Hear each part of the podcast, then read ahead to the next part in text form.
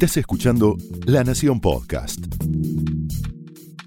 A continuación, el análisis económico de José del Río en Mesa Chica. Y estamos hartos del reino al revés. La Argentina está sumida hoy en una ficción.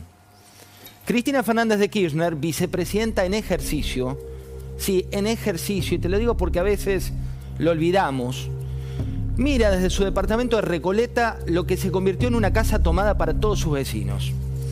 Una especie de gran hermano en el que se encuentran rodeados por una pelea que ellos no disputan. Tal vez ella disfrute en silencio esa revancha personal de saberse no querida en la vecindad y convertir en un calvario la rutina de chicos que quieren ir al colegio, de personas adultas mayores que vieron cómo fuegos artificiales casi les incendian sus casas, y hasta de puertas y vidrios rotos por doquier, en donde vive gente que paga sus impuestos. Sin embargo, lejos está Cristina de apagar el incendio. Mira.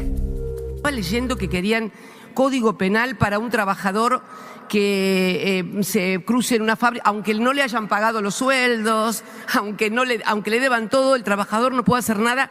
No solamente no puede hacer nada, sino que si hace algo lo quieren meter preso este, este competir para ver quién es más duro con los trabajadores, quién es más duro, a mí me suena por lo pronto a medio patológico también, ¿no? A medio patología eh, psiquiátrica. Yo no, no entiendo a dónde van, pero además no entiendo lo que quieren hacer en el marco de nuestra propia experiencia histórica.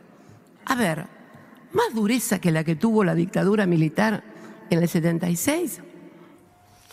Ella y sus feligreses gestan un falso 17 de octubre. Ella misma sabe que nada tiene que ver esa fecha en tiempo y en espacio. Habla también de proscripción y da la idea de que quieren dejarla afuera, que con ella no se jode. Cuando ella conoce en detalle que eso no es real ni por el estadio del curso del juicio de vialidad, ni por el cargo que ella hoy detenta. Ella es, y hay que decirlo una y otra vez, la vicepresidenta algunos de sus feligreses le cantan en la calle, vamos a volver.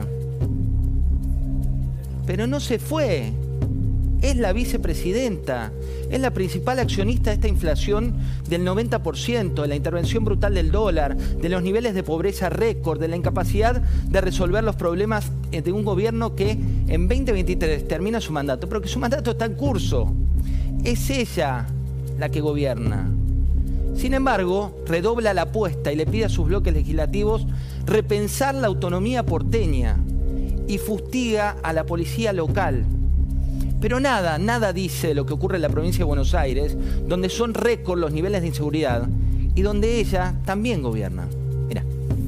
Tenemos también que repensar un poco el tema de esta bendita ciudad de Buenos Aires, que es la capital de todos los argentinos y que de repente una policía política se ha apoderado de la seguridad de las calles. Esto debe ser replanteado. Primero porque la Constitución no habla de autonomía, habla de que se dicte un estatuto y además porque creo que esta ciudad es la ciudad de todos los argentinos. Por esta, por esta capital hubo guerras civiles. Eh, durante todo el siglo XIX. Así que creo que deberíamos replantearnos ¿no? también el funcionamiento jurisdiccional, de, cómo se debe ejercer la jurisdicción eh, y cuál es el rol del gobierno federal también.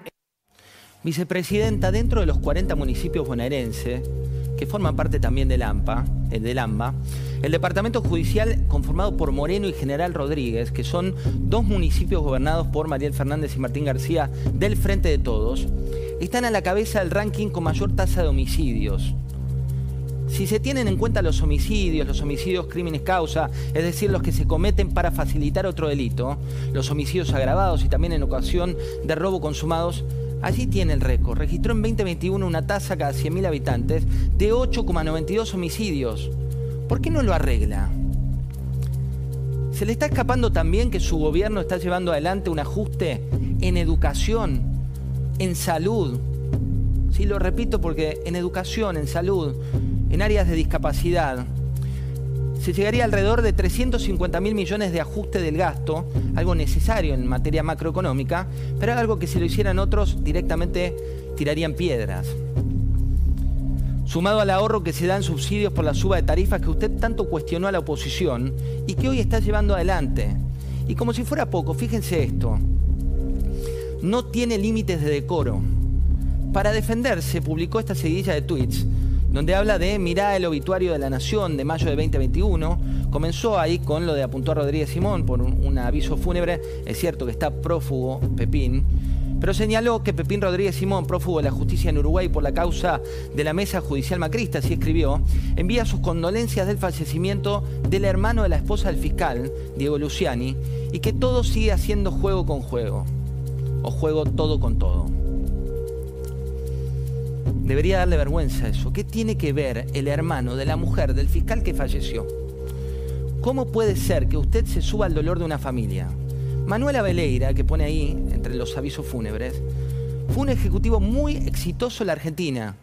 Lideró durante 10 años las operaciones DirecTV en el país y entre 2018 y 2019 fue promovido a presidente para América Latina. Inclusive, vicepresidenta, usted tiene fotos con él en su carrera en el marco de inversiones que él trajo al país y sabe que alguien así tuvo cientos de despedidas en avisos fúnebres y que nada tiene que ver eso con manchar a un fiscal, pero tampoco le importó su familia. Me parece muy importante aclararle que mientras usted pone foco en los obituarios de Abeleira, él falleció por COVID, porque no tuvo la vacuna que su gobierno no le dio. Su gobierno. En la Marcha de las Piedras estaba su nombre, pero eso también lo omitió o no se lo informaron. Vicepresidenta, por más que usted diga que la ascendencia ya está escrita, sabe que eso no es así. El tribunal puede decir que usted es inocente y el alegato del fiscal y su pedido de 12 años de prisión, más inhabilitación, todavía están en una instancia judicial. Pero lo único que sí queda claro es que eso parece importarle poco, al igual que la paz social, porque todo vale en el reino del revés. Pero el costo es cada vez más alto para una Argentina que está sumida en la pobreza en su gobierno y en sus ambiciones personales. Esto fue el análisis económico de José del Río en Mesa Chica, un podcast exclusivo de La Nación.